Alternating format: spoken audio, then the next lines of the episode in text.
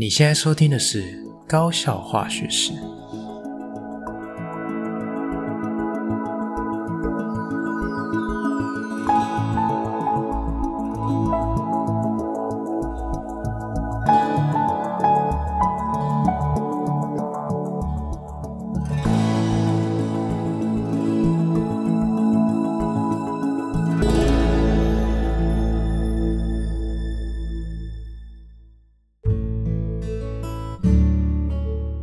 大家好，我是吉米斯，欢迎回到我们的频道。好，那今天这一集呢，首先吉米斯想要先恭喜繁星放榜录取的同学，恭喜你们已经成为准大学生了哈。那这礼拜最大的学校的消息，大概就是繁星在二十一号放榜哦，那也就是在今天节目更新的前一天哈，非常火热热的消息。好，那呃，吉米斯是非常的开心哈，因为。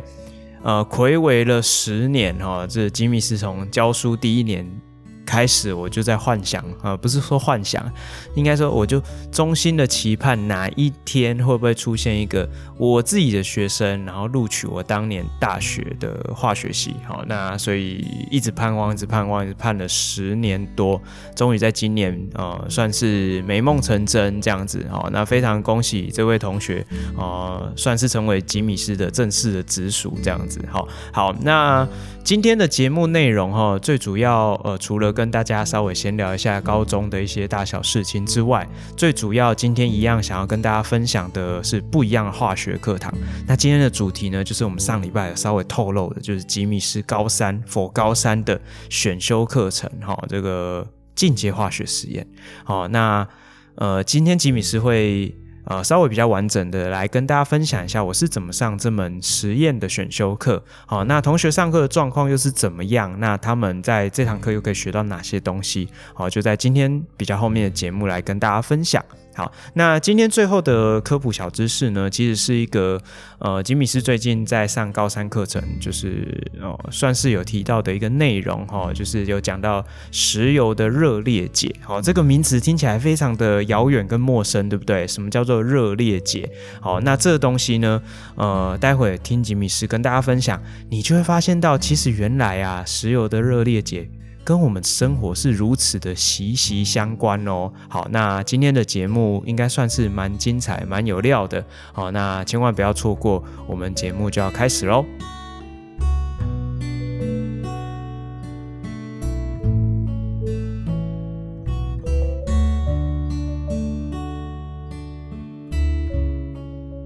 好，今天的第一个段落呢，要来跟大家分享高中的事情哈。那最大的消息就是节目一开始跟大家提到，就是繁星放榜了。哈，那以一到七类的同学来说，哈，今天看到呃，应该说昨天哈，看到这个成绩已经公告了哈。那录取的同学，大概你心中的石头也可以放下来了，好，表示说你已经成为所谓的准大学生，好，那你可以开始规划一下你接下来未来可能啊四年左右的这个精彩的人生，哈，你从现在就可以开始规划，开始执行了，好，那但是呢，回过头来说，哈，就是呃几家欢乐几家愁嘛，总是会有人录取，也会有人呃没有录取，好，那。没有录取的同学，我其实有时候不太想讲什么叫落榜，然后其实我觉得这样讲起来好像有点负面，但是。呃，考试这种东西总是会有通过跟没通过嘛，好，那那些没有被录取到的同学，其实也不用太伤心哈。那现在多元入学管道都非常的畅通，呃，管道也非常的呃丰富，然后名额机会也很多，加上少子化的关系，所以后面大有可为，好吗？哈，就是大家一定要加油，加油再加油哈，就是这个呃没有被繁星录取到，并不是世界末日，好，那。你说那可是我繁星有大好的机会，我没过。那繁星有时候本来就是一种赌博嘛，哈。那人家说十赌九输，更何况繁星的赌中的几率还蛮高的。那你一旦输了，其实也不用气馁，那好好的面对接下来的挑战。你可能是要准备你的申请入学，或者是你正在准备你的分科测验。那我觉得都不管，哈。那总而言之呢。无论你今天是上榜的同学，还是你是没有上榜的同学，你都需要呃兢兢业业、认认真真的过每一天哈，因为学无止境哈，所以呃不要觉得说哦哦上了我就摆烂哈，我就每天都在打电动啊，然后消磨你的人生，浪费你的生命，其实也不对哦，所以其实。大家都还是一样站在学习的这条跑道上哦，只是说大家的路线可能有一点点不太一样哈。那上榜同学，你可以好好的规划一下，诶，我可能我上了什么系？好，那我需要具备哪些基础的知识啊？比如说我上了化学系，那我最起码我高中的这个化学一定要很精通啊。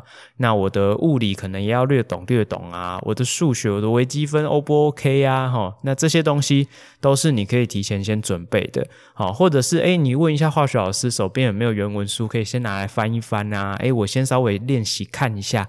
哦，原来看原文书的感觉是很恐怖哈。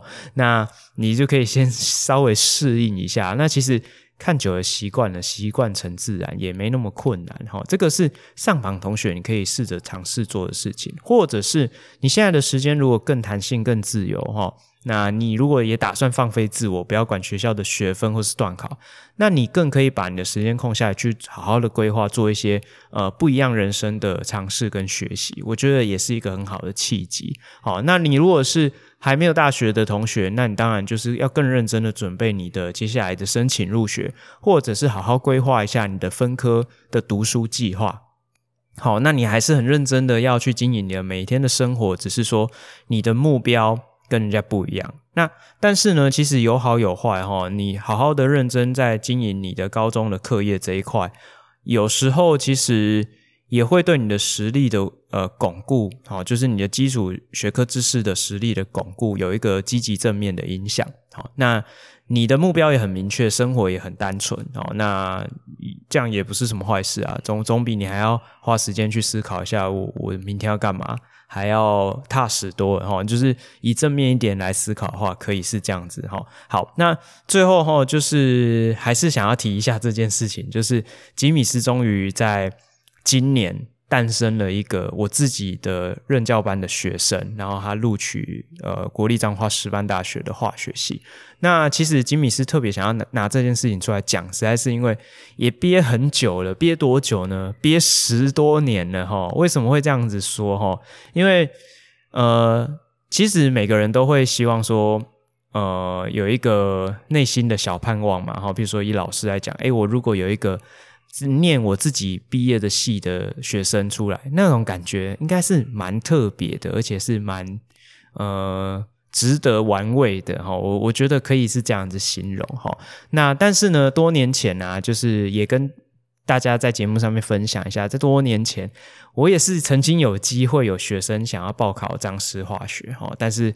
很可惜，就是他跟这个录取的大门擦身而过。但是那位学生其实也没有什么不好啊。其实我觉得人生就是这样啊，你这条路过了可能很好，那你没过，你换了一个方向，也未尝不是一个好的路哈。就是他也不一定说哦就很惨这样子哈。那呃。在大概四五年前吧，呃，应该说三四年前了哈。我这个学生他现在呃大四哈，他当年也是高三要准备繁星的时候哦。那我们这几位同学的这个特色就是他们英文都考爆了这样子。好，那张师化学历年来的呃这个录取的要求，通常对英文这一科比较不要求。我想这可能是呃。我们系上的一个独一无二的招生策略，哈，那呃，我当年那个学生呢，他现在大四嘛，他当年也是想说要来填彰师的繁星，那但是我就请他回去研究一下，哈，就是因为他英文不好嘛，所以他很多的国立大学他都不能填，好，那我就去请他去研究一下，说，诶，那你有哪些可以填？这样，好，那他最后就跟我说，比较有希望的大概就是彰师跟东华，哦，诶，这个。呃，还是有所差别，对不对？好，好，那他就很想要填张师，因为他可能觉得说，诶，吉米斯呃教学他很喜欢，所以他还蛮向往可以成为我的学弟妹这样子哈。那他就很想要填这个张师化学，但是呃，他去查了一下，那前几年的经验，这个录取最后的成绩啊，哈，以校牌来讲，大概就是维持在三趴、四趴、三趴、四趴、三趴、四趴这样子。好，那当年呢？我那位学生是四趴，哦，可是如果以这样震荡来看的话，轮到他填的那一年可能会跳成三趴。好，但是我就跟他讲说，嗯，其实填填繁星就是一个赌博嘛，你也不能确定说，哎，今年他会不会突然掉到五趴，或者是会不会变成二趴一趴，这都是有可能的，好，不能排除有这个可能性。那我就说，我还是提醒你，因为最后决定权还是在你身上。我就说，其实繁星就是一个赌博。那如果以你的成绩，你要直接去申请东华，你还是可以申请得上。但是你去申请张师，你绝对申请不上。那你要不要赌一把？好，那你可以决定求稳，那你就去填东华。那你如果想要赌一把啊，张师没有，你再去用申请的申请东华。好，那最后的结果呢，就是因为我刚刚讲嘛，它是擦身而过，所以。当年录取的标准真的就是三趴，他就没有录取。哦，那他当然也是蛮难过，但是他也算是还蛮能够激励自己。他后来顺利的，就是透过申请入学，呃，申请上了这个东华大学化学系。好，那我刚刚讲说，其实有时候，呃呃，你的一扇门关闭了，或者是你没办法达到那一条预定的路。不代表你的人生就毁了嘛，对不对？那他也在东华很认真，他每年 GPA 都是四点多哦，他在他们系上哦班排的排名大概都是前两三名，他都说他都很烂啊哈。那是因为他都没有拿到第一名哈，他都是拿第二名、第三名，已经算很强了。哦，那他也很认真有去跟实验室当专题生，所以他今年哈，他现在大四嘛，他今年前一阵子就很开心的跟我分享说，他后来有录取到台大的这个高分子研究所哈，所以其实诶，你看他绕了一圈，他后来要去念台大，如果他当初念彰师。诶，就很难讲了，也说不定人家也是去念台大哈，但是也有可能他就继续念长师，也说不定嘛，对不对？所以你看，他现在接着就要去呃准备。带上这个顶大的光环，对对，多棒哈！这吉米是好生羡慕是吧？好，好，那但是今年的这位学生哈，他状况就不太一样。我觉得有几个状况不一样啦。第一个时空背景不同哈，那那个四五年前的学生人数跟现在的学生人数不一样。好，那再来就是。呃，彰师化学以前几年来讲，哈，那以我现在这位学生他去查资料来说，呃，那个三趴四趴三趴四趴的震荡年代已经过了，哦，他去年曾经掉到十几趴，好，所以我就跟他讲说，我自己判断啦，哈，我自己内心的判断，我会觉得他今年的趴数应该是往上升，但是应该不至于回到三趴，哦，因为少子化这几年真的很严重，好，所以我觉得不至于回到三趴，那今年他是。一样是四趴，那我就跟他说，呃，你可以真的好好考虑一下。而且他今呃今年我这个学生呢，他有一个特色，就是他是我们学校自然科考最高的。哦，那几级分我们就呃保护当事人就不说哈，也保护我们学校我就不说了哈。好，那但是是不错的哈，就是还蛮不错的哈。但是我就不讲了哈，还还蛮不错的就对了。好，但是。我就讲说，这个是他的优势。如果假设今天你的比序有比到第二比序、第三比序，可能对你会是有优势的。所以我就觉得你可以试试看，因为他接下来他可能就要填，比如说这个中山一之类的，哈，或者是东华。那呃，这个我觉得对他来讲，这个翻新的机会就差蛮多的。好，所以他在呃，我录音时间哈，也就是。二十一号，然后他一早他就传讯息跟我讲说，我上了，我上了，真的很谢谢你当初有一直呃，应该是说一直。鼓励他啦，哈，去填这个学校。那他也在他真正要填下去的前一天，有先去张氏校园绕了一圈。他有跟我分享说，他真的很喜欢这个学校的感觉跟氛围，但是他不敢多停留，他待个大概十几二十分钟他就走。然后我就问他说：“啊，你为什么不多去逛一逛？”他说：“我怕我到时候没上，我会很难过。” OK，好，那。也非常恭喜这位同学，就是谢谢呃，也谢谢你给我这样的一个成就 get 这样子。OK，好，那今天的闲聊就先到这边，那我们就先休息一下，待会再回来。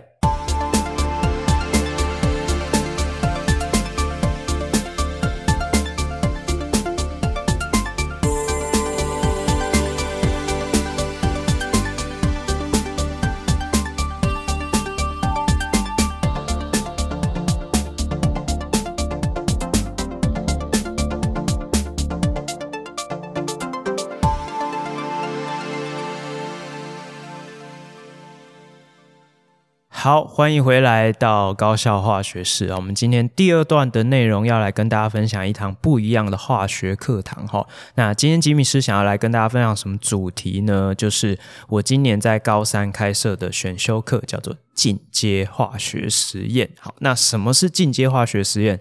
你不要听到这个进阶化学就感觉很厉害哇，做什么很复杂研究所吗？这样不是哈。那它的名字虽然叫进阶，但是它的内容其实非常的基础，一点都不进阶哈。它只是建立在你必须要有上过高二、高三，就是理组的化学课，就是选修化学之上。好，所以呃，相较于高一的化学来说，但高二、高三的当然是比较进阶嘛，所以取一个稍微厉害一点的名字，叫做进阶化学实验。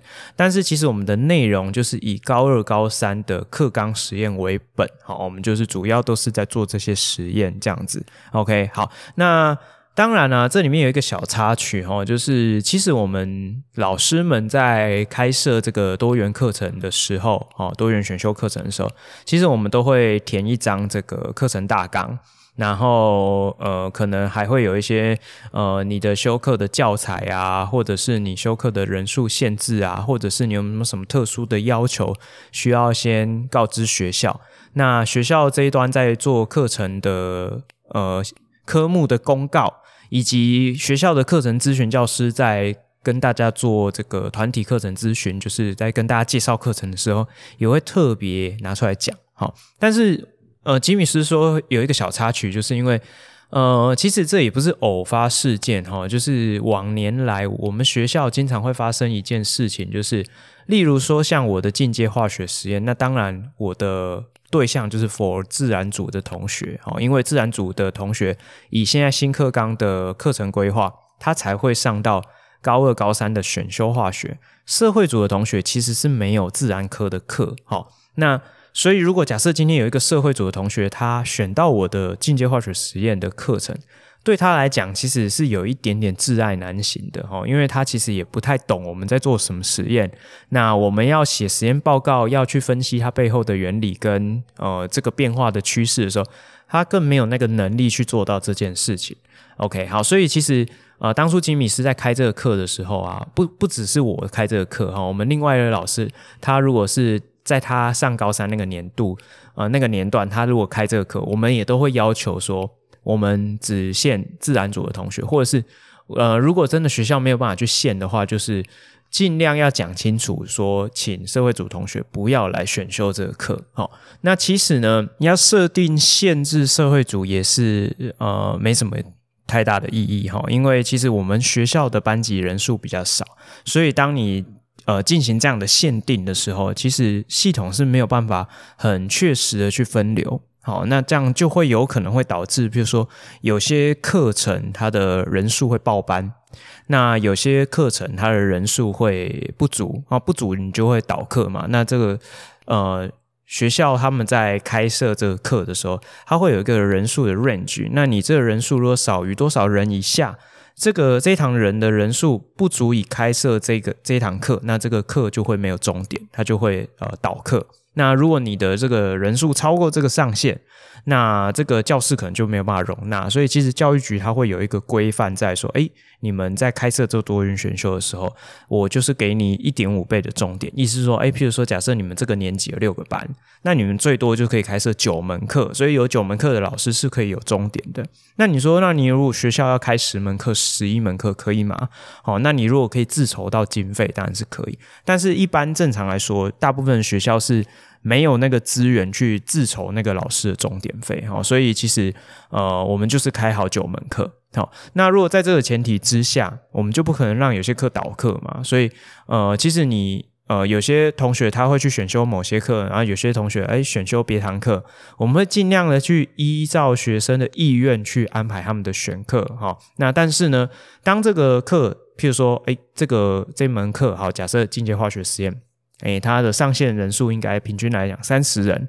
那当他额满了，你是不是要把这个第三十一人分配到别堂课去？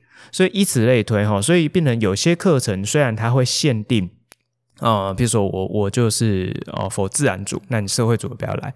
可是当他们在这个系统上面分配的时候，他就没有办法完全避开这一块。所以当我们拿到诶这个学生的名单的时候，就会发现说，哦，怎么会有一一狗票的这个社会组的同学来上我这门课？好，那。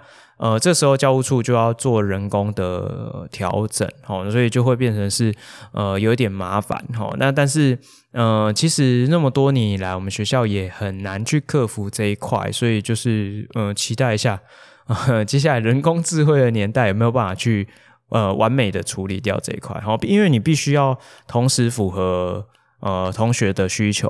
你又必须要符合这个学校的这个课程能不能开得出来，然后你又必须要符合在呃开学前又要去把这个呃选修的课程的这个人员名单啊排定，所以其实它有很多多重的限制，再加上我们学校又有什么多媒体的学程啊，又有什么呃特教班啊，哈，所以它就会有很多错综复杂的事情发生。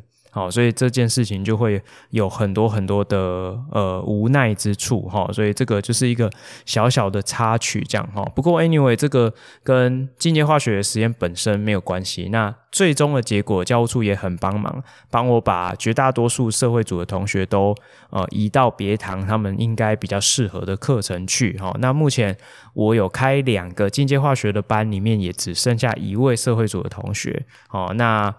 呃，据教书的说法是，他没有名额了啦，哈，就是别的堂课都满了。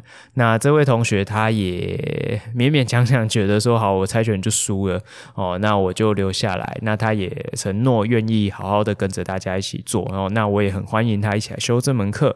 好，那呃，接下来我想要好好的介绍一下这堂课，哈，我们分成几个部分，第一个就是。呃，我的这个课程的规划是怎么样？哈，然后先稍微简单介绍一下。好，我这门进阶化学实验呢，啊，我会呃一开始会先做这个实验室的环境的介绍跟认识。好，所以他们要有一个作业要去呃抄一些笔记啊，应该不是说笔记啊，就是要。以小组为单位去呃稍微逛一下逛一下实验室跟实验准备室里面的一些环境哦，那看看诶什么器材放在哪边，什么药品怎么摆设，然后哪边有灭火器，哪边有什么冲淋设备，哪边有什么蒸馏水机哈，就是做一些记录这样子。好，那再来第二大块就是我非常重视的一块，就是实验室安全跟实验伦理这一块哈。那呃，这个部分呢，我会设计一个学习单跟教学活动，那带领他们用这个讨论跟分享的方式去认识，呃，在操作实验的过程中有哪些是该做的事情，有哪些是不该做的事情。OK，好，那以这一块来讲的话，呃，过去啊，我们在大学的训练哈，呃，我们通常在实验手册或者是老师给我们的讲义。我们通常都会看到有一个很多人在做实验的一个漫画这样子。好，我我相信如果你是理组的大学生，或者是你已经是呃自然科的老师，大概会很有共感哈。就是 你以前都会看过一个里面有很多人在做实验的一个漫画哈，那或者是一个呃。照片之类的，好，那通常是漫画了，会画得比较清楚。那里面就会有非常多错误的行为跟错误的动作，哦，或者是或或者是不恰当的操作。那你就要想办法去把它圈出来，然后指出说是它哪里不对这样子。好，那但是我其实没有去用这样的教材，有一个很大的原因是因为。我觉得那个教材其实离我的学生太遥远，因为他们其实对实验室的操作一点概念都没有，他们是什么都不会。好，你可以把它当做它是零基础，所以他其实他也分辨不出来说有哪些操作是不恰当。所以我觉得我花时间给他们去探索这些东西，他可能找不太到位，然后我要花时间去补充，我就觉得诶，有一点舍本逐末的感觉。好，那。那个画面里面有一些比较基本的，比如说，呃，有追逐啦，或者是泼洒药品那种，他们应该是可以找得出来。但是，我就觉得，觉得如果你只是圈出来，大概对他们也没有什么太大的帮助哈。所以，我的学学习单的方式设计很简单，我就是一个开场白，就说实验室里面有很多危险的状况，那我就会把它用一个表格的方式方式列出来，譬如说，诶。呃，药品泼洒出来啦，啊，喷溅到身上啊，或者是说，哎，有酒精灯或者是一些东西它烧起来了，啊，或者是有玻璃破裂了、破损了，或者是有人员在嬉闹哦之类的，我大概就是列了六五六个哦状况。那我就是后面给他一个空格，我就先问问他们说：那你认为你碰到这样的状况，你的处理的流程，或是你的因应的对应应对的方式是什么？我就请他们先写下来，好，以小组为单位先写下来，然后再给他们一点时间，好，让一个一个发表这样子。好，那我就会在他们口头发表之后，哦，就我的认知去做一些补充跟呃比较延伸的说明。好，比如说他们呃想到。如果今天有喷溅到药品，他们会说：“哦，我去冲水。”好，或者是他们会很直觉说：“那我就去保健室这样子。”好，但是以我身为化学老师的观点，我就会觉得，哎，这分成几个层次来讲。好，第一个层面就是急性的处理，就是。你一定要大量的清水去冲洗，而且我会示范给他们看，你水龙头头就是这样开的，给他狂喷，然后去做冲淋这样子。好，然后状况如果是身上的，或是皮肤，或是头脸的，哦，那你可以冲洗的地方，除了水槽之外，还可以有这个实验室里面会有这个冲淋设备。好，好，那这个是第一个急性处理的部分。那我有提醒他们，就是，诶，尽量。只要是有喷溅到药品，就第一时间就去做冲淋，这样子。好，那这是急性处理。那第二个就是比较后续的照护的部分，就是你要观察一下，哎，你如果是。哎，被什么酸碱喷到，或是强氧化剂呃喷溅到，有灼伤或者是有腐蚀的现象，那你除了赶快冲洗之外，你你还是要去健康中心做一些包扎或者是进一步的检查。好，所以这个我就有跟他们讲清楚，哎，你要分成急性的处理跟后续比较呃后续照护的部分。那第三个层面就是你一定要有这个通知老师通报的部分哈，不管你今天喷溅到什么，一定要来跟老师讲一下，那老师才会有办法判断说，诶，今天你喷溅到的药品，或是你喷溅到的一些呃这个物质，它有没有什么后续的危害性？那你后续你可能要注意什么事情哈？那这一块的话，我就会希望在他们讨论完之后，也听同学发表完之后，我再做补充。那其实他们会。更有印象，也比较能够知道这个处理的脉络是什么。好，那这个我觉得效果会比你直接叫他去上网查，或者是你就是给他圈漫画，我觉得还好，应该会好一些这样子。好，所以这一个是我非常重视的一点。这样好，那进入到它的主题的部分哦，那其实呃，我有设计一本呃实验手册。哦，那其实呃，这个是之前另外一位老师他把这个高中呃。选修化学跟这个必修化学的一些课纲实验，哦，他把它汇编汇在一起，好，那我就是在做一些排版上的整理，然后再加入一些我的想法跟内容，好，那大概就是这样的一个整理的手册。那另外一个部分就是我会有一个实验记录簿，好，那这个里面呢。手册的部分里面总共收纳了十二个单元，好，但是因为高三的下学期学期其实是很短暂的，好，他们差不多四月中四月底就要送成绩了，所以其实也没有什么太多的时间可以去进行这么多的实验，好，所以我自己预计他们能够做到五到七个实验就很了不起了，哈，那所以我会针对这十几个实验挑。适合他们做的，或者是我认为比较重要，他们应该做的。好，那大大致上来讲，就是呃，会先从怎么配溶液开始教哈，配溶液，然后气体的制备跟收集及气法的部分。然后像这个礼拜是做化学电池，那下次我们会做酸碱滴定。那接下来希望可以做到像氧化还原滴定，然后这个沉淀物难溶盐的这个溶度基的测定，然后有机的基本的实验。那最后希望有时间可以做到阿司匹林的合成哦，大概就是这样的一个脉络哦。那你把这些实验都做完，其实高中比较经典的实验也都差不多了哦，大概是这样。好，那刚刚回到我提到说，哎，我会设计一个实验手册。那这个实验手册其实就是有点像是它的教科书，它的依据就是哎，我的实验的原理、实验的步骤，包含表格应该怎么记录，其实实验手册里面都很详细，都有。都有写很清楚，他们可以参考。那再来就是里面会有一些延伸的补充资料。哦，就是相关的原理的延伸，然后再来就是有一些这个问题讨论，哦，就是每一个单元的实验我都会，呃，其实原来的教材里面就有，那如果没有，我会自己再额外补充，就是至少会问大概五个，哦，就是这一堂实验课的延伸的问题讨论。那最后一个部分有一些就是传统的试题，就是跟这个实验相关的一些试题，好，那这个就是可能历届啊，或者是。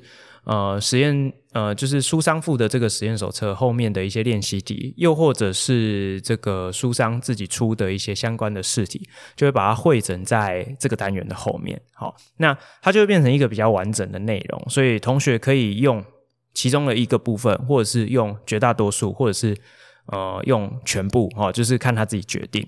好，那我的要求是，我们在课堂会要求他要有一个预习的预报。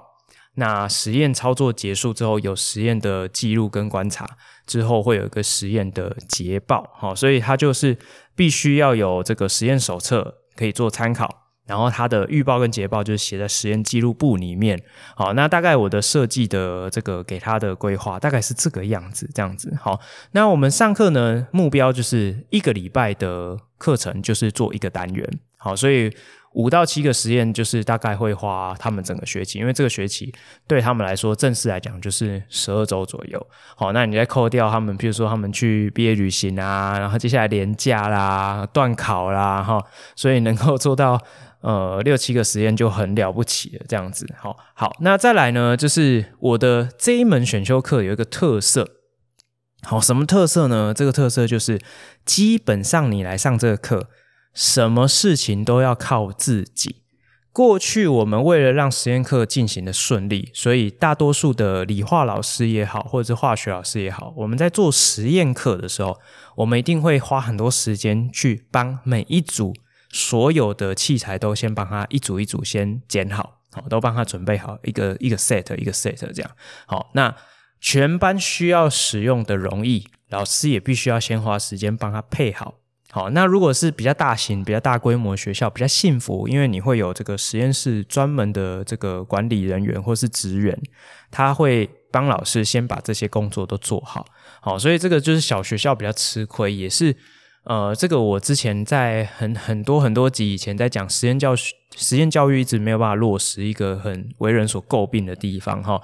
那 anyway，反正就是在进阶化学实验，这些事情都不会发生。哦，不是说啊，吉米斯你很懒呢，都不帮他们准备，那这样他们不是很浪费时间？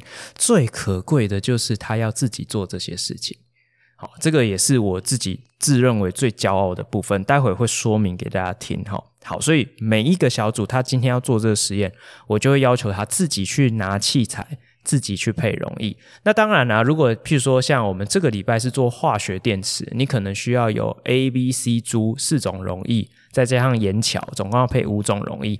那如果每一组都要自己配五种，其实很浪费时间。但是我就会分配说，哎，你哪一组配 A，哪一组配 B，然后你配的量，我会先帮他们算，你要配成两百五十毫升，那给全班一起用哦，就是变成每一组分工去配一种溶液。哦，大概大概是类似这样的概念。那当然，实验课程结束之后，他们也要练习自己清洁那些玻璃器材，哪些东西怎么洗啊？要可以进烘箱还是不能进烘箱？那东西要归位要摆回哪边？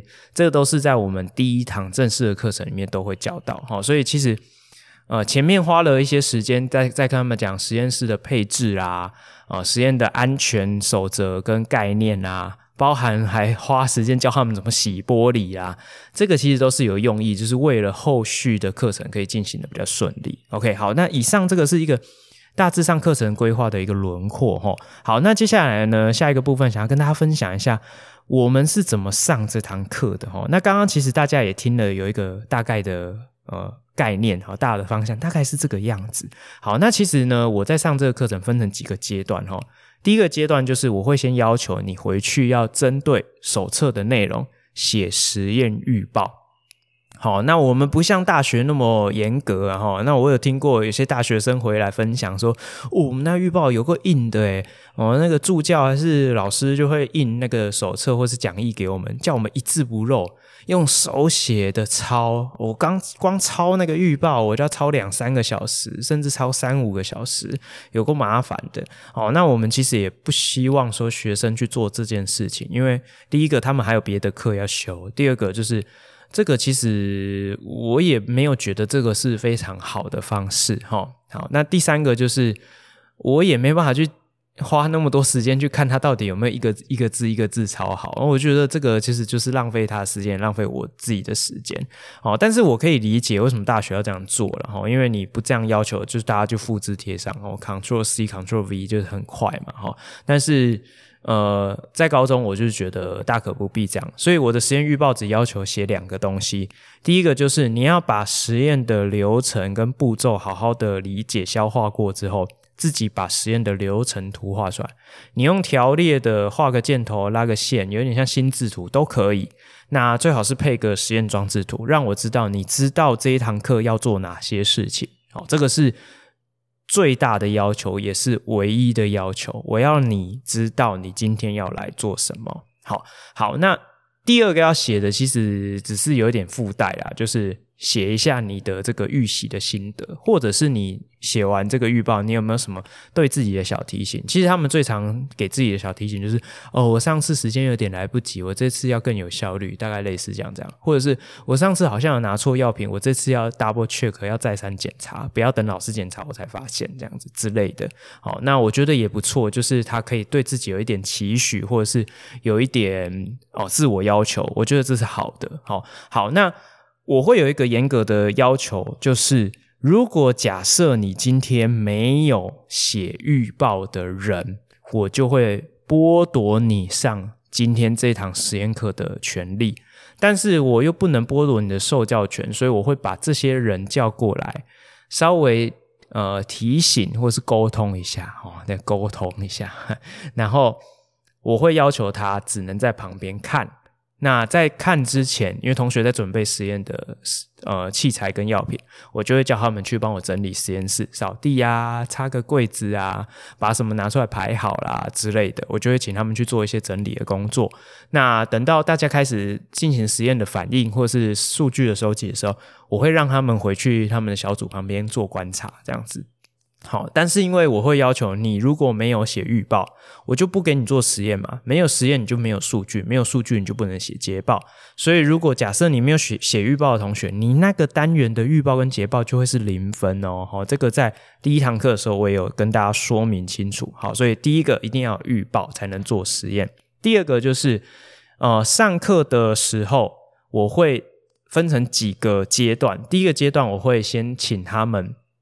针对你写的预报，你会有概念说哦，我要拿什么烧杯几个啦？我要拿 U 型管，还是我要什么容易？先把你一切实验需要的东西都先准备出来。好，你就我会给他们一点时间去准备室啊，哈，实验室里面把必要的器材跟药品都先准备起来。那包含我一开始我会先分配啊，比如说第一组帮忙配硫酸铜，第二组帮忙配硫酸锌之类的。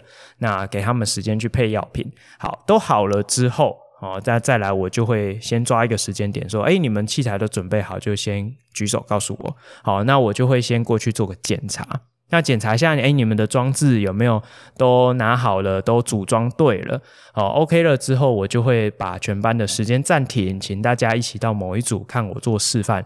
所以我会自己呃操作一下那个实验的装置，跟他讲说，哎，这个这样装比较好。那你们在控制这个阀的时候，手法是怎么样？就是。让他们可以自己摸到这些东西之后，才有老师手把手的去示范我是怎么做这个实验。OK，那我觉得这个效果非常的好，他们会印象非常深刻，就觉得说哦，原来这个实验这个东西是要这样操作。好，我的目的。跟呃，我希望他们可以做到的事情也是这个样子。好，好，那好了之后，哎，都 OK 了，没问题了，也把一些细节再重新交代一次，我才会请他们下去开始进行反应。好，那开始反应之后，或者是开始进行实验之后，他们就会开始有一些结果跟数据出来。那我就会在旁边巡，然后稍微看一下说，哎，你操作这边有问题，或者你记录的时候，哎，哪边你这个刻度要对齐哪边哈，或者是说，哎，你这个记录的时候，你有没有每几秒钟或者每每几分钟记录一个点，或者是我就会在旁边看说，哎，你明明在反应，你的这些布置怎么都丢在旁边？万一喷溅到了什么之类的，就会跟他们讲一些这种实验的细节。那其实我的目的很简单，就是你必须要在那个情境之下。我在旁边提醒你，你才会有概念。不然的话，其实如果老师站在台前，就跟你讲说，哦，实验室要注意实验的时候啊，不能怎样，不能怎样。第一点，第二点，第三点啊，可以怎样，可以怎样，应该如何，应该如何。第二，第二点，第三点，第四点。其实我觉得这个，呃，你就算帮他整理的再好，如果他没有那个情境，他大概也没有办法吸收。好，所以其实，在那个 situation 之下。他能够完全沉浸在里面，哦，这或许也是一种沉浸式的学习，哈，你这样子才有办法，呃，真正学习到该怎么做实验，该怎么去经营你的呃实验，哦，这样子我会觉得效果是比较好一点。好，所以最后呢，他实验完成之后回去就要写捷报，所以他今天做完实验要写今天实验的捷报。要写下次实验的预报，好，那我就会在上课的时候花一点时间，赶快帮他们批改，然后还给他们这样子。好，那最后的学期末的成绩考核，我就是会要看他们的预报跟捷报的成绩，哈，占七成，然后最后会有一个跑台的考试。好，就是我会设定两个实验，让他们哎这一桌 A 桌考完要去 B 桌，好，然后每一个人轮流进来这样子，好，我就会直接在那边看他们操作，哎，操作有问题的扣分，操作不错的不扣分，嘿，啊，就是看从一百分扣到几分，你剩几分这样子，哈，好，那大致上，呃，成绩的考核大概就是这个样子。好，那我再回头补充一下哦，捷报要写哪些东西？捷报一定要记录的是。实验室的环境资讯，好，譬如说实验室会有温度计，会有气压计，你要去记录今天的气温几度，今天的气压是几度，好，我会教他们怎么看那个扶梯式的压力计。那再来就是你要去记录一下，哦，今天是晴天还是阴天，哦，那今天有没有下雨，哦之类的。好，那再来第一个就是环境的，呃，这个要资讯要记录起来。第二个就是你当然要去整理你的实验的数据，所以你要有一个实验的结果的呈现。哦，如果是观察等，就要有一个文字段落的呈现，或者是条列的呈现。那你如果是数据，你是要用图还是用表？哦，要呈现你的数据。数据呈现之后呢，你有实验的结果的呈现，你要去针对你的实验结果进行分析或者是讨论。好，所以这一块是我非常着重的一块。那再来就是我刚刚提到手册里面会有呃大概五题的问题讨论。每次的捷报就是要针对那五题的问题讨论进行呃 Q&A，你你要去回答那些问题讨论的部分。好，那大致上这样就是一个捷报的内容哈。简单来说是这个样子。OK，好，那我觉得重点还是放在你要自己做实验。我们在这堂课啊，非常强调的就是你要自己去拿器材，自己来组装啊，要用什么药品，自己配溶液。所以其实他们会在这个过程中会遭遇非常多的问题。好，就是拿最简单的配溶液来讲好了，我们在配溶液总是会有一个 SOP。好，比如说你今天称取了一定量药品，我目标是配两百五十毫升，那你不可能一次就拿两百五十毫升的水去溶这些东西，你这样装到良品里面绝对爆掉的，哈，绝对超标，绝对会超过标线，这样整杯都要重配。所以其实我们都会教说，哎，你需要的目标体积如果是两百五，你就大概拿个目标体积的三分之一到三分之二，你就大概抓七八十啊，或者是呃。呃，一百左右的体积先放在那边。那你把你称好药品倒进去，溶解完之后，哎，烧杯要润洗，波棒要润洗，然后你的呃漏斗要润洗。都润洗进去两瓶之后，再缓慢的把水加到脖子处，然后再用滴管慢慢滴到切记标线处，啊，完成溶液的配置。啊，讲都很会讲，他们考试或许选择题也会选，但是你真正观察他们真的在做的时候，你才发现他们问题一大堆。有很多人会把烧杯放到天平上面按归零，但是明明这样归零是会有错误的，这样是没办法归零。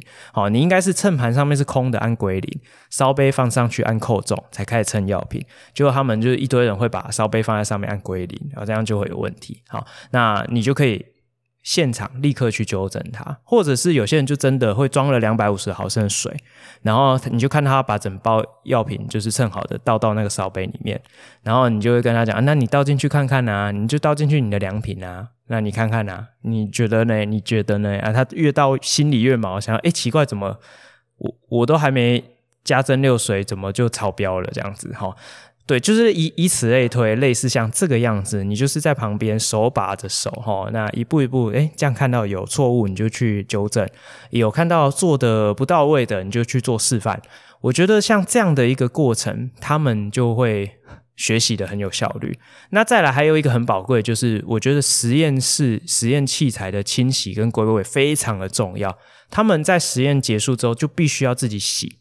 那我在第一堂课我就教他们怎么洗玻璃，他们也会知道说玻璃应该要怎么洗。洗烧杯要拿烧杯刷，如果真的有什么东西，我用清洁剂稍微刷洗洗干净。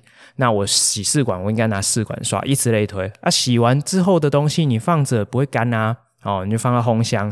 哪些东西可以烘，哪些东西不能烘？有精密刻度不能烘，良品不能烘，吸凉管不能烘，烧杯可以烘，波棒可以烘。那我们就会利用。做中学，好，那他们就会很有印象，所以其实我就会非常的相信我的学生，起码到大学去，应该算是对做实验是比较有概念的。OK，好，那这个是。呃，我们上课的方式大概就是这个样子，也跟大家分享。那最后一块呢，吉米斯想要跟大家分享一下我自己过去的经验，跟一些我期望他们可以达到目标，这样子。好，那我过去啊，看到呃同学在修这门课，其实我觉得还蛮能难能可贵，就是哪怕平常在课堂间再混，再没有学习动机的同学。在上实验课的时候，其实他们都蛮有精神的。好，毕竟可以动手操作，而且会有变化，会有实验，可能会有一个预期的结果在那边。那我能不能复刻那样结果？其实他们都很期待。我相信，如果你从小有做过实验的人，应该会有这样的印象。好，我在进行实验的时候，都很期待说，我是不是可以确实完成这些任务？所以，其实对他们来讲也是这样。所以，其实我觉得实验课程对。学习动机的激发是很有帮助的，非常的有帮助，应该是这样讲。好，而且你在观察他们动手操作的时候，你可以感觉到他们那一股学习的热情，他们就会觉得说：“哎，我现在在做，很快乐。”哎，他们就会有那种学习的那种成就感就会产生。哎，我配容易，老师说我配得很好，很开心。哎，你看我们这一组比较快做完，好，他就会在这个过程中，他就会有一种。热情，而且他们不太需要老师盯哦。你你在那样的一个实验的氛围之下，你看到每一组都那么认真做，而且时间那么样紧迫，他们就会自我要求，他们就会很要求说：“哎，赶快赶快，我们快做不完了啊！”当然，老师的角色就在那边，哎，现在剩半小时啊，你们这个才收集了三组数据，不是说好要五组吗？动作要加快哦，等一下五十五分我就要求你一定要收拾了哦，之类，他们就会开始 push 自己，一定要把这实验好好的完成，一定要赶快做完。好，他们就会开始产生这种自我要求。我还曾经好几次遇到有学生会跟我说：“哎，老师，我们今天真的做不完，觉得很可惜。我可不可以跟你约其他的时间？我们想要把后面没有做完的补做完。”哦，我就会觉得很感动。我说：“好啊，可以啊。”哦，但是你要写清楚，你那时候其实没做完，哪些数据是不做的？那你要分析一下你为什么没做完。这样哦，其实我觉得这个又是另外一个层面的学习，然后非常的难能可贵。这样子，好，好，那。我当然是希望说，今天修完这门课，而且有过的同学，都可以修炼出一身的好本领。但是，虽然说，与其说，诶，这个叫做进阶化学实验，那当然，我一开始我就讲，其实它的训练是很基本的。好，那我的中中心的盼望就是，未来他们到了大学去，可以不要什么都不懂哦。我就曾经听过一个很瞎的例子，就是我刚刚讲去念东华的那位。学生他说，他曾经看过他们在做普化实验的时候，有同学拿着称量纸折成一个扇形，塞到漏斗里面要做过滤。称量纸，然后我就说啊啊，容易过得去哦。他说过不去啊，他就一直很焦虑在那边等，说怎么半小时还没滴下去这样哦，我就听到就快晕倒。然后化学系普化实验竟然还拿称量纸去过滤，这样子就非常的夸张哈。那我相信我的学生如果修完进阶化学实验有过的。应该是我不敢打包票，但是应该有百分之九十五不会犯这种错误。好，我期望是这样。而且其实我从他们的表现跟他们的反应，我可以充分的感受到，虽然这个是一个很传统的这种食谱式实验，但是也因为这种传统的食谱式实验，它的实验的设计是非常严谨的。好，在这种很严谨的啊，第一步、第二步、第三步，那第一部分做什么？第二部分做什么？其实他们在写预报也好啊，实验操作也好，跟后面写捷报也好，他就会慢慢的去理解说，诶，为什么这实验会这样设计？诶，为什么我们操作的时候要记录这些东西？他就会对。实验的设计跟实验操作的逻辑跟流程会比较有概念。那其实我觉得讲白了，这种潜移默化不就是素养的教学吗？所以即使吉米是一直都觉得，我们为什么何必舍本逐末？为什么要绕个远路去教素养？你就好好的上实验课，其实我就觉得大家就会很有素养，不是吗？哦，所以其实我觉得这个。有自己操作过的那种养成的感觉，绝对是呃无可取代的。好，而且我觉得说实在的啦，我们的学生他们做这种比较正规的实验，你才会必须要用到什么烧杯啦、波棒啦、漏斗啦、量瓶啦、滴管啦、滴定管啦，像这些东西，你才必须会要用到这些科学器材跟科学操作技能。那对于他们的这个科学。操作或者是实验的养成，或者是说素养的培养来讲，我觉得是有非常积极正面的影响哈。这个是我自己的心得啦哈。那如果各位有不同的想法，也欢迎跟我分享这样子。好，那以上呢就是呃我对于这个进阶化学实验的一些。想跟大家分享的内容，也希望说这个部分对大家会有一些帮助，也希望大家喜欢啊，这样子。那我最后当然也是希望说，我的学生之后上了大学去，要成为他们那一组最凯瑞的队友，对不对啊？有有这个某某学校出来的同学进到我这一组，我们这一组就是啊，普化实验第一个走的。保证班对不对？哈，超棒的哈！我希望我期许他们可以成为那样的人，好吗？好，那也分享很多，我们就先休息一下，我们待会再回来。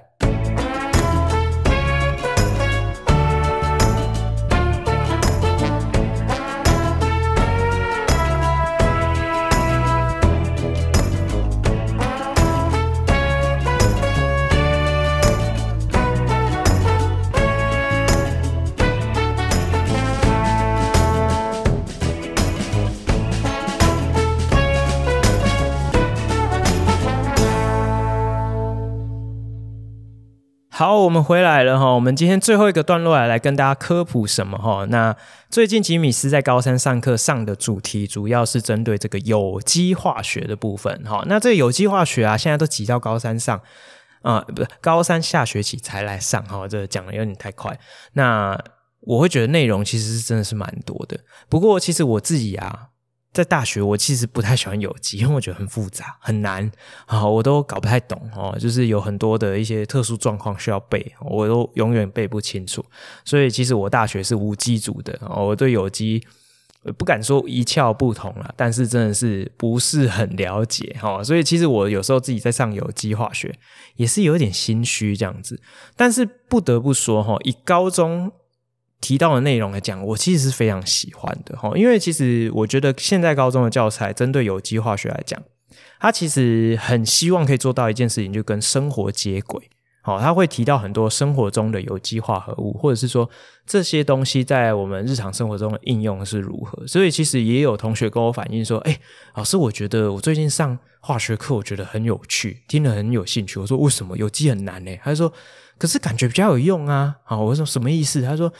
呃，就是会解释，或者是会有提到我生活中有看过的一些东西。哦，对，没错，的确是这个样子。好，那今天吉米是要来跟大家分享的是什么？就是石油的热裂解。好，那我想这个名词对于大家来说，哦，对于各位听众朋友来说，应该是有点陌生。石油应该不陌生。什么叫做热裂解？啊，这个字怎么写呢？热就是呃温度很高的那个炙热的热，哈、裂是分裂的裂，解是分解的解。那热裂解是什么意思？顾名思义，就是在高温之下啊，那但是要隔绝空气哦。如果你有空气呢，就燃烧了哈。隔绝空气在高温之下，那大部分的情况可能至少要八九百、七八百度以上。在那么高温的情况下，好，透过这个温度的能量，迫使这个石油里面的成分化学键的断裂，它就会断裂嘛，所以叫裂开分解哈，所以叫做热裂解。OK，好，那为什么会提到这个东西？因为它在我们的这个石油化学工业里面非常的重要。一般而言呢、啊，我们会把石油里面比较大的烷类，哈，就是饱和烃，哦，也就是我们现在汽油里面那些成分，哈，或者是说，哎，像是蜡烛里面那些成分，哈，分子量比较大、比较多碳的烷类，因为它就没有什么经济产值嘛。比如说，你看蜡烛多便宜，对不对？你去香烛行买一大盒才几十块。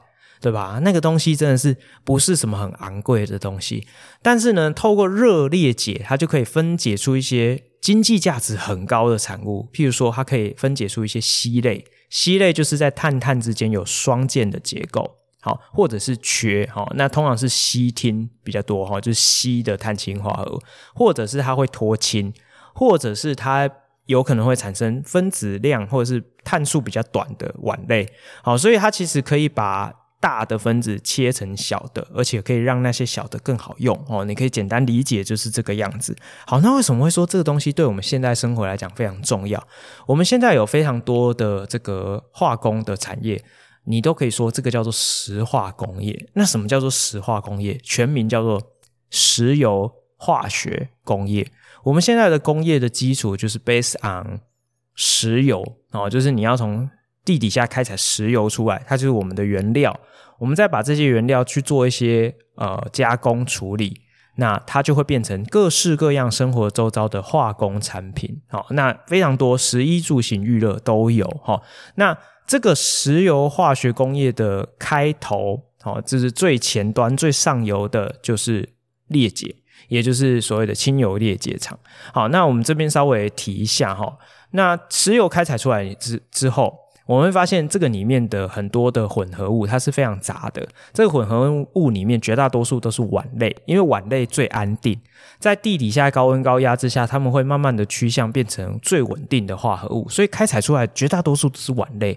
但是烷类没什么用啊，你拿来喷在苹果上，嗯，或者是拿来撒在地板上变柏油路，或者是拿来烧，哈，大概它的功能差不多就是这样讲完了。好，那但是如果你透过这个裂解厂，你可以把这个油切成比较小片段，然后说石蜡这种碳数二十几个碳没什么用，我把它透过热裂解切成七八个碳，它就可以拿成做拿去做成汽油。我如果再把它切成两三个碳，它就可以拿来做成家用的燃料或者是瓦斯罐。那在裂解的过程中，它很有可能会产生很大比例的烯类，这个烯类呢就可以拿去做后续的所谓的加成化学反应。加成反应就可以把它变成各式各样，譬如说铝烷类啦，或者是变成醇类啊，或者进一步氧化变成醛类啊、铜类啊、酸啊。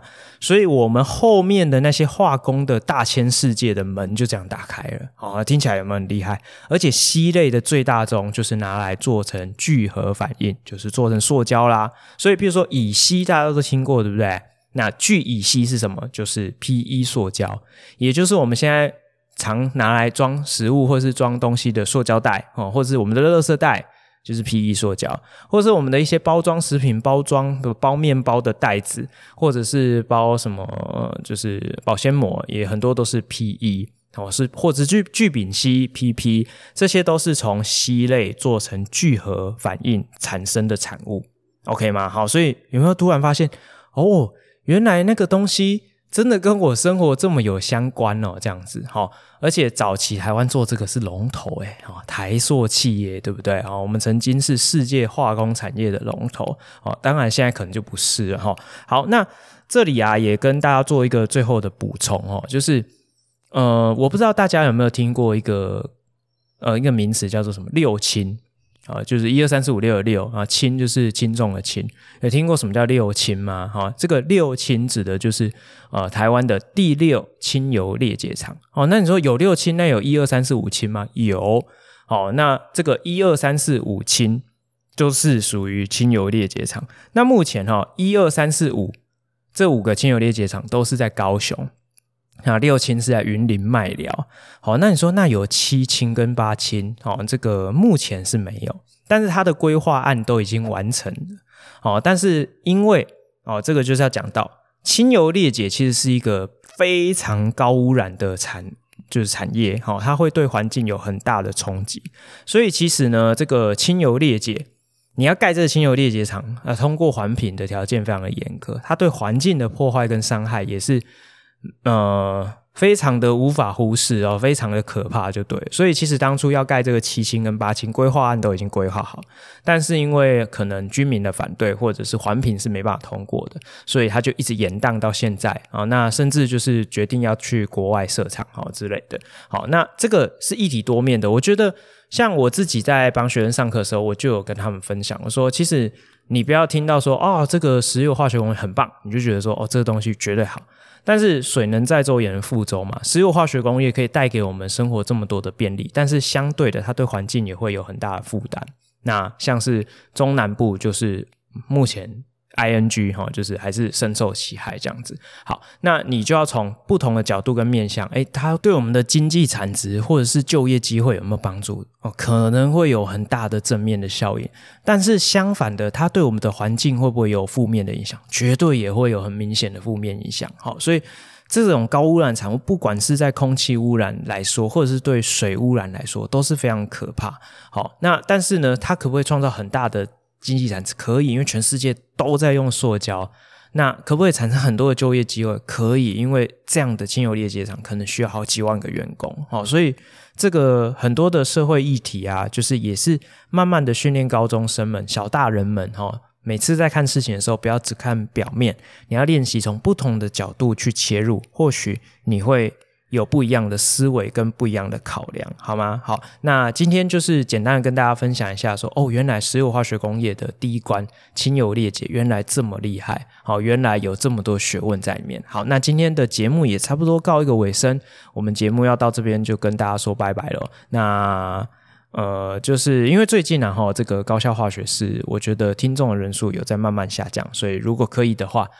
你觉得这个节目不错的话啊，推荐分享给你的朋友好吗？好，那我们下次空中再见喽，拜拜。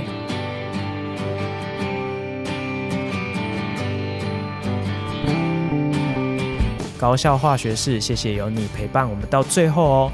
我们在每个礼拜的节目都会和大家分享高中校园的大小事情、教育时事，以及一堂不一样的化学课堂。还有在节目的尾声，也会和大家分享一则与生活相关的科普小知识。节目里面呢，也会不定期推出系列专题，还有一些特别来宾的访谈哦。那如果期待下一次的节目，也欢迎订阅我们的频道，多多分享给你的好朋友。那我们就期望下次空中再相会喽，拜拜。